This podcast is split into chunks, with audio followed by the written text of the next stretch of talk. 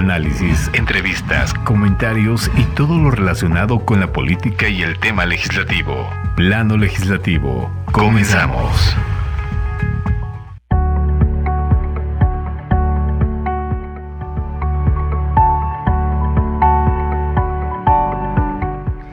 Muy buenas tardes, les agradecemos el gusto de su atención en una edición más de Plano Legislativo, un programa pues que contempla temas del acontecer político también y de la Cámara de Senadores y de la Cámara de Diputados, tanto del aspecto federal como local.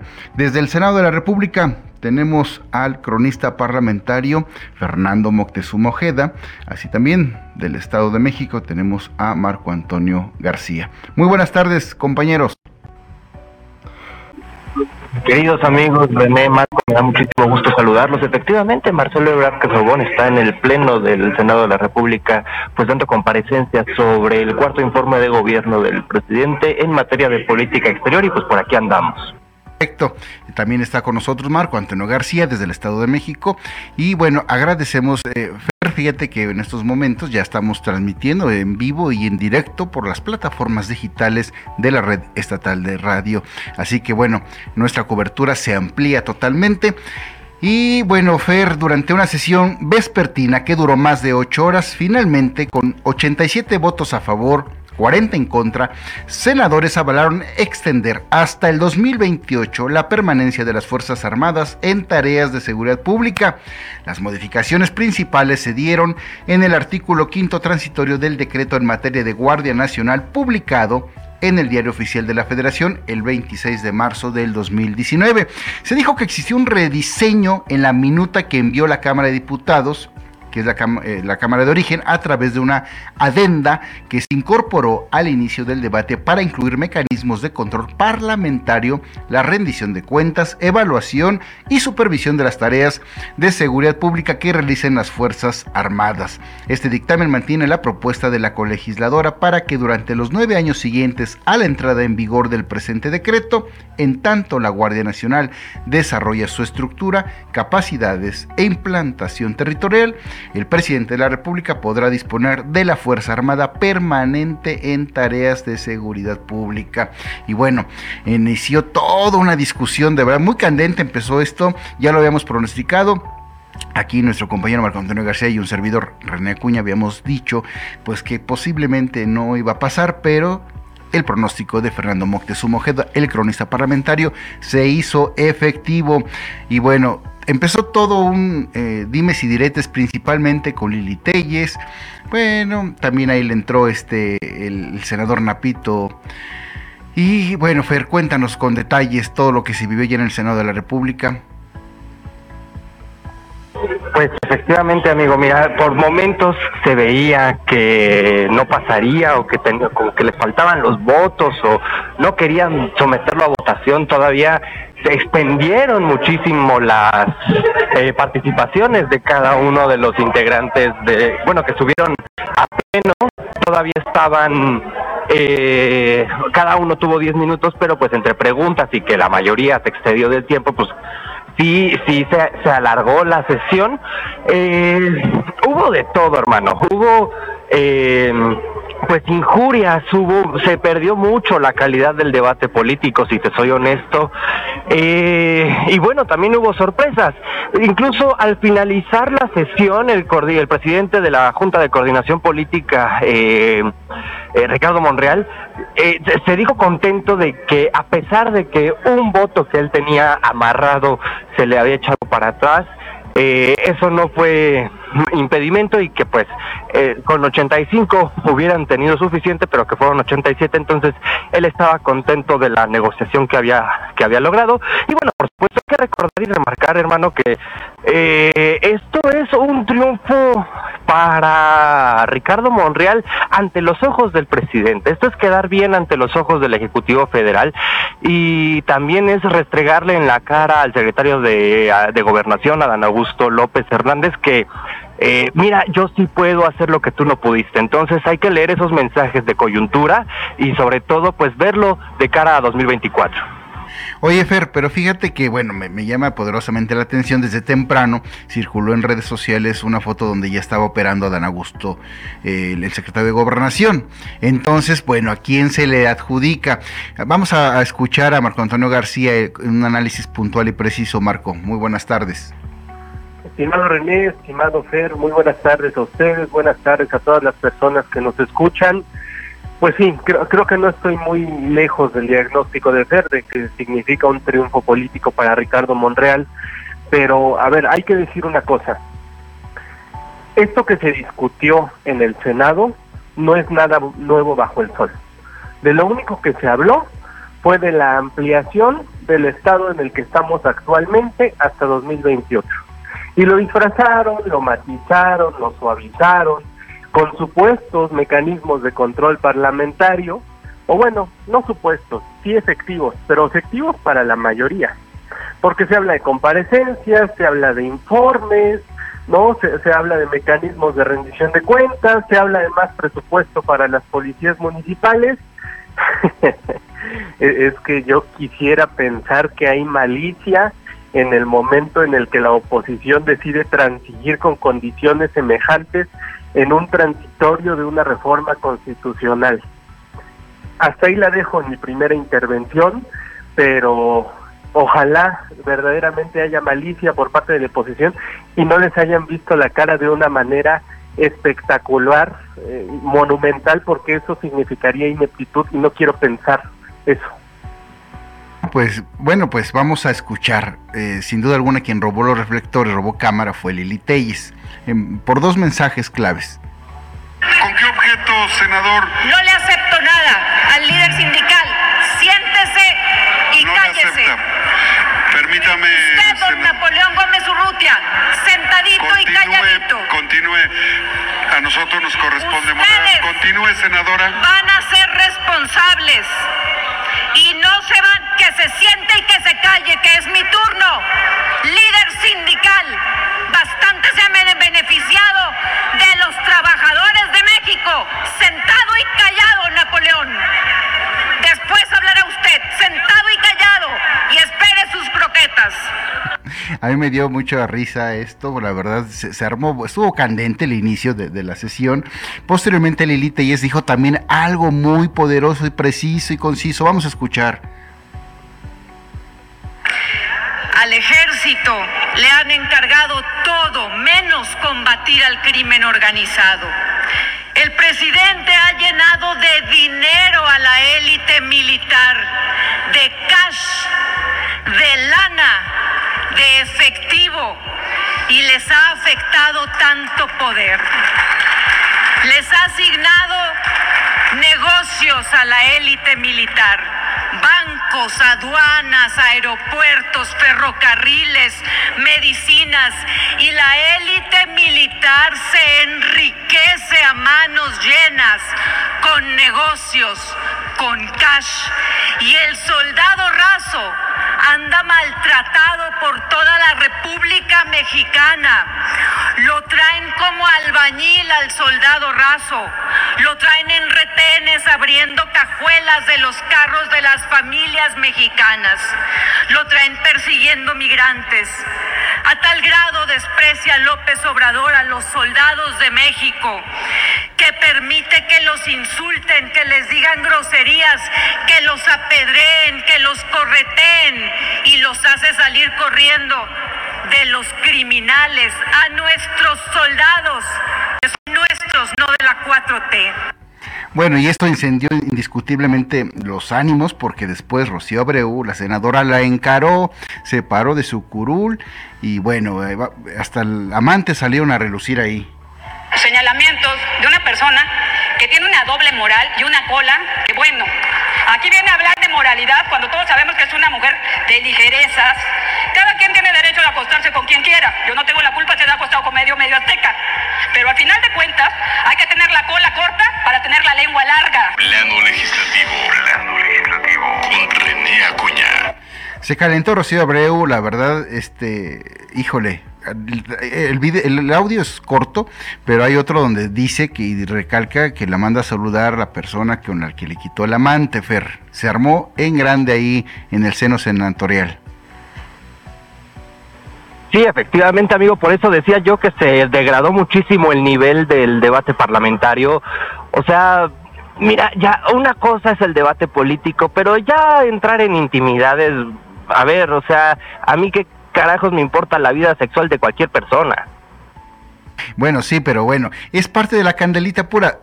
ayer se fue histórico porque sí se había debatido, pero en temas políticos. Pero ya los ataques personales, híjole, sí estuvo candente, ¿no, Marco Antonio? Sí, caray, se puso rípido, pero déjame quedarme con la última parte de la intervención que alcanzamos a escuchar, que fue, hay que tener la cola corta para tener la lengua larga porque creo que en eso se resume perfectamente todo lo que sucedió en torno a esta discusión. ¿Cuántos senadores, senadoras vieron a torcer su brazo porque tenían la cola larga? ¿Cuántos la van a seguir teniendo en las próximas votaciones del Senado? Y, ahora, eh, retomando este tema de las alusiones personales, déjenme jugarle un poco al abogado del diablo. Porque es cierto, como dice Fer, nadie quiere saber sobre la vida sexual de otras personas, pero yo, yo, le respondería, pero si funciona, o sea, ¿cuándo habíamos escuchado alguna vez en medios hablar de la senadora Rocío Abreu por su trabajo legislativo o por alguna intervención muy destacada? Hoy estamos hablando de ella aquí, hoy se retomó en prensa, está saliendo en televisión. En el fondo, lo que está pasando es algo que hemos venido comentando en otros programas. Morena sabe lo que le gusta escuchar a la gente, sabe cómo llegarle a la audiencia. En cambio, la oposición no, y, hoy oposición yo únicamente entiendo, perdón, ¿eh? pero únicamente entiendo a PAN, Movimiento Ciudadano y alguno que otro senador del Grupo Plural, pero con el PRI ya no se cuenta. E, efectivamente, y bueno, también salió a relucir el asesinato de Ruiz Macieu, también lo de el, este Colosio incluso, Macedonio también encendió la cámara. Recuerda este, esos tiempos que fueron tan difíciles y tan complicados. Y yo en la tribuna decía que a José Francisco Ruiz Macié no lo asesinaron cualquier, cualquier persona de la calle, como todos vimos en la televisión y las noticias, sino que fue algo, eh, una especie de, eh, de crimen de Estado a él, lo sostengo, lo mandó a asesinar Carlos Salinas de Gortari. Yo lo dije en el Senado, lo dije en la tribuna y lo sostengo.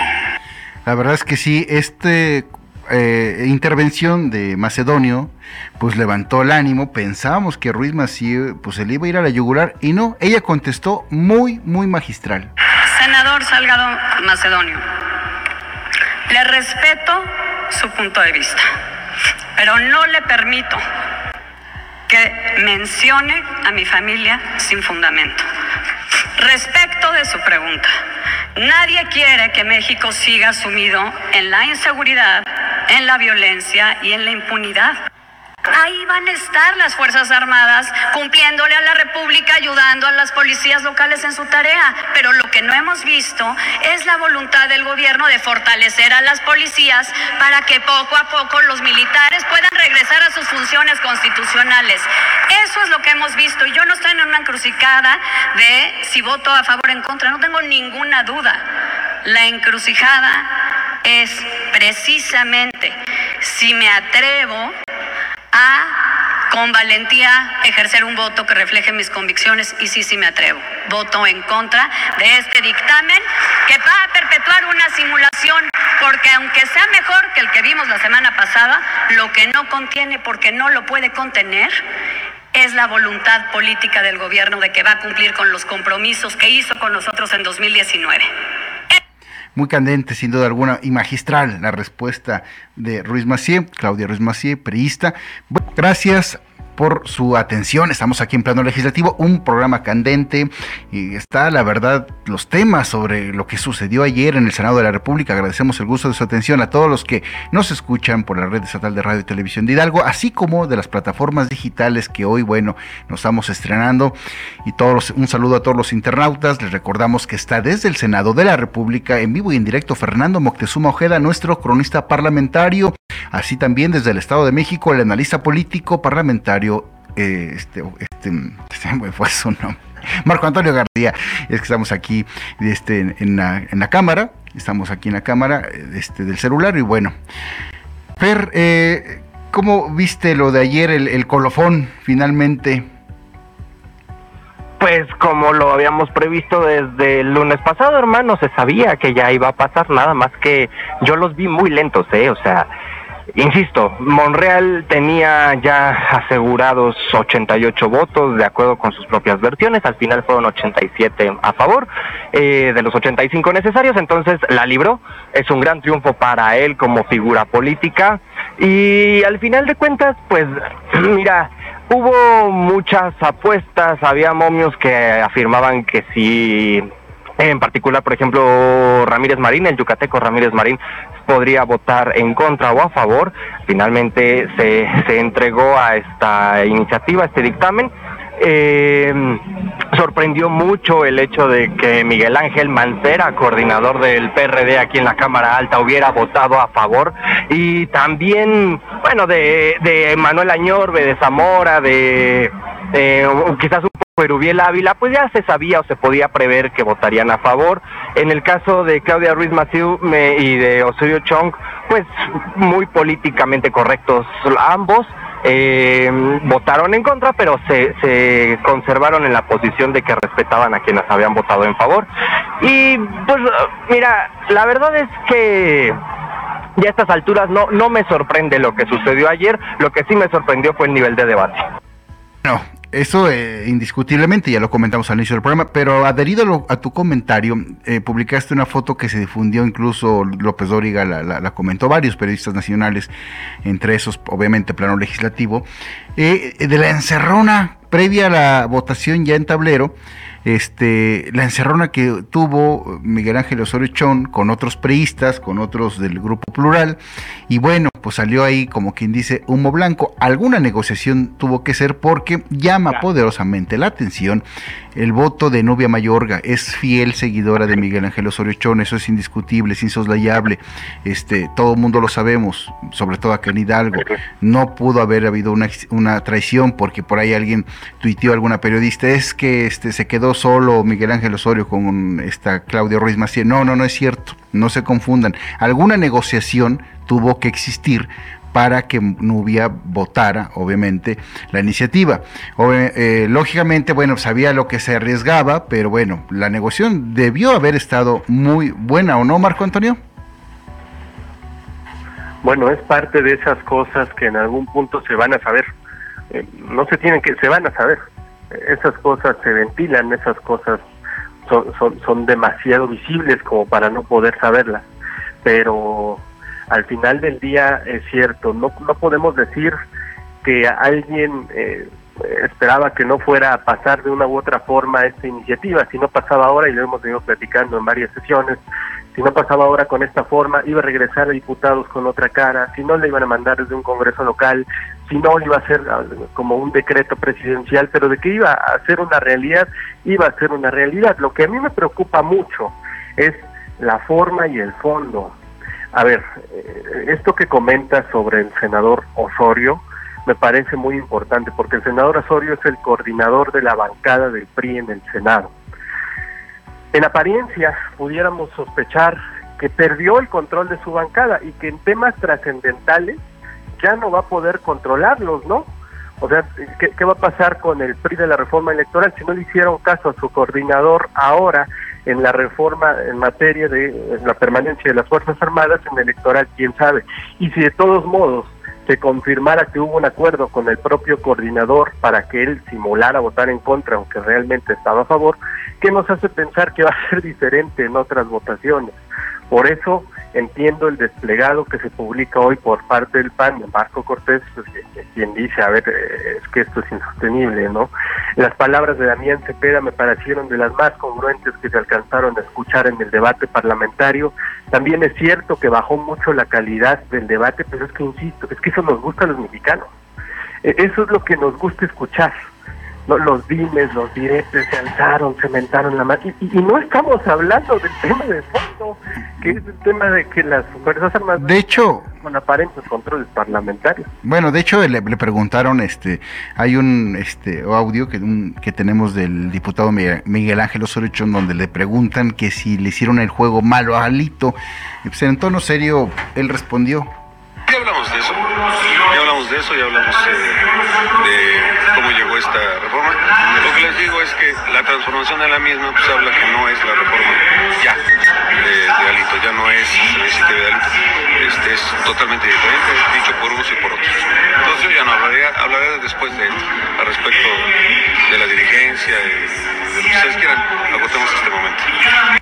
Eso fue lo que dijo. Vamos a, este a ver qué lo que sucede, Marco. Este, sin duda alguna, en los próximos días, lo que tú dices, vamos a ver si Murillo Karam, sale finalmente del reclusorio. Vamos a ver si se cumple nuestro pronóstico de que Alito Moreno renuncia al PRI.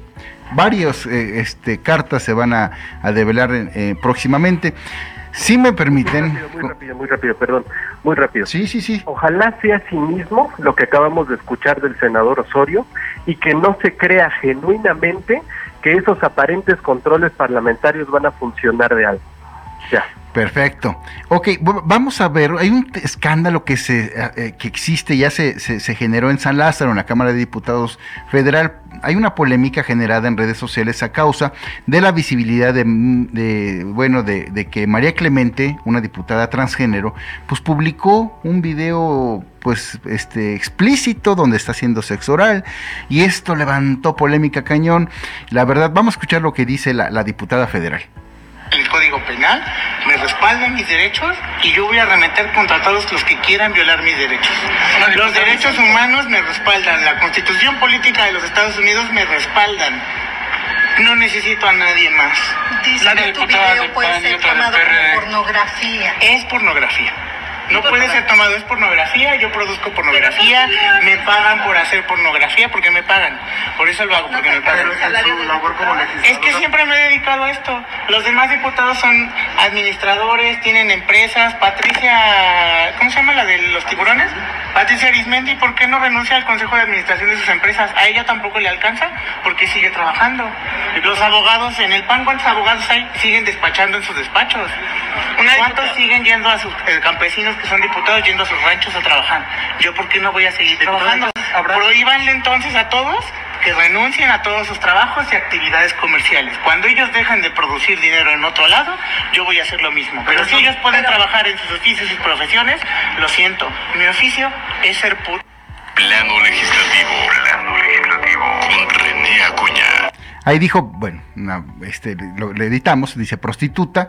Y bueno, la Teresa Castel, diputada federal del distrito 34 de Toluca, ahí en el Estado de México, ex candidata independiente al gobierno de aquel estado, bueno, pues ya le inició una querella por moral.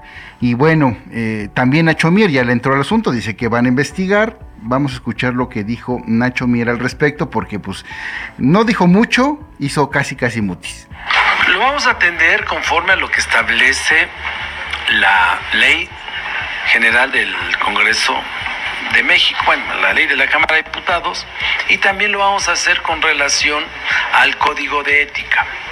Lo vamos a turnar, hoy mismo lo estábamos platicando, para que sea analizado y derivado de eso se pueda emitir una opinión con mayor certeza jurídica y el grupo parlamentario también lo va a comentar. Me llama poderosamente la atención y me da, de verdad me dio mucha risa cuando vi publicado el tweet de, quien está involucrada, de María Clemente, que dijo, ojo aquí Morena, asesoren bien a Nacho Mier, no sea que le vaya a salir el tiro por la culata por andar solapando discursos de odio machistas por parte de un grupo de parlamentarios de PAN, mejor que ayude a sacar mis iniciativas para la población. Hashtag trans. ¿Qué le sabe María Clemente a Nacho Mier, que la verdad ustedes escucharon el audio, pues muy débil, así como que con, con pincitas, ¿no, este Fer? Efectivamente, amigo. Pues mira, dentro de las bancadas se saben muchas cosas entre ellos. eh, digo, honestamente, hermano, lo que sí quiero reiterar es lo que comentaba al principio de esta emisión, que nos acompañan desde el inicio lo escucharon. Reitero, a mí en lo personal la vida sexual de cualquier persona me tiene absolutamente sin cuidado. Lo que sí es que la diputada se equivocó. No, no, no, no, no, no, está bien. Pues ella está eh, eh, lejos de sus funciones, como dijo ella. No hago sexo oral en la cámara, no me desnudo en la cámara. Es un tema muy polémico. Lo, lo que quiero llegar, hermano, es que eh, se equivocó de plataforma acá. O sea, no, no, tú puedes publicar, no es una, no es una cuenta de, de, del diputado, es una cuenta de ella personal. Oh, sí, no, pero voy de acuerdo, pero Twitter no es la plataforma. Mira, si está, si ella, si ella tiene ingresos por otras plataformas donde, donde se pueden obtener ingresos por este tipo de contenidos. Pero ella no se está exhibiendo, Fer, o sea, ella simplemente dice, por como gusto, es como cuando publicamos unas fotos en los taquitos, algo así. Ella no está incitando a que la visiten, simplemente quiere expresar su derecho a su libertad de su cuerpo. Pero bueno, es un tema muy candente, no se lo pierdan el próximo viernes aquí con Fernando Moctezuma Ojeda, con Marco Antonio García. Vamos a seguir detallando esto porque va a dar mucho, muchísimo de qué hablar. Muchas gracias, Fer, tus redes sociales. Arroba Fer Moctezuma o en todas ellas, amigo, excepto en las de contenido para adultos. y bueno, también muchas gracias a Marco Antonio García en el Estado de México. Marco. Arroba García Pérez bajo en Twitter. El derecho le asiste a la diputada, pero es cierto, lo pone al límite de las cuerdas. De eso va, vamos a hablar. Perfecto, el viernes no se pierdan aquí exactamente a las 12 del día en plano legislativo. Muy buenas tardes, les agradecemos el gusto de su atención. De esta manera llegamos a la parte final de esta emisión de Plano Legislativo. Nos escuchamos en nuestra próxima emisión.